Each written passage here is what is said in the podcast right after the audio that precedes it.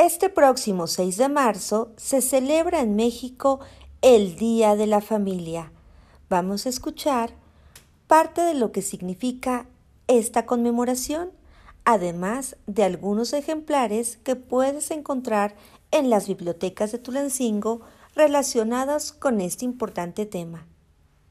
Y este año 2022 se celebrará el día domingo 6 de marzo.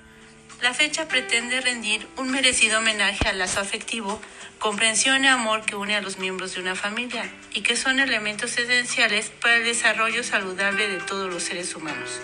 El Día de la Familia nace en los años 80, cuando las Naciones Unidas establecieron campañas enfocadas al rescate de la figura de la familia en la sociedad como un elemento crucial en el desarrollo emocional de las personas.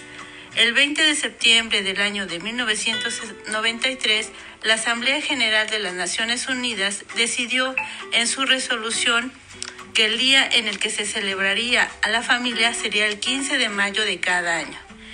El día es un reconocimiento necesario a la estructura y seguridad que proporciona el núcleo familiar en el desarrollo de los niños, por lo que mediante la celebración de esta fecha se promueven campañas que divulguen las necesidades y valores, costumbres, ideas que proponen a una familia y que influyen en el sano desarrollo de todos sus miembros.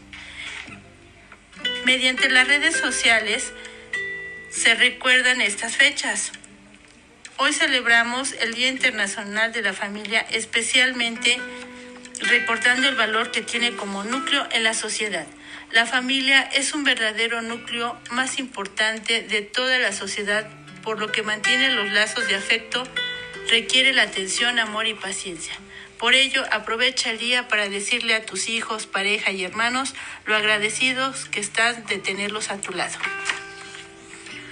Algunos de los acervos que puedes encontrar en las bibliotecas son Familias Valiosas, Familias y Terapia Familiar, Un Mundo de Familias, Aprendizaje a distancia en padres y guía de padres. Somos el sostén emocional de nuestros hijos, la voz de los padres. No hay niño malo y el corral de la infancia. Esos son algunos de los libros que nos pueden, pueden encontrar en sus bibliotecas.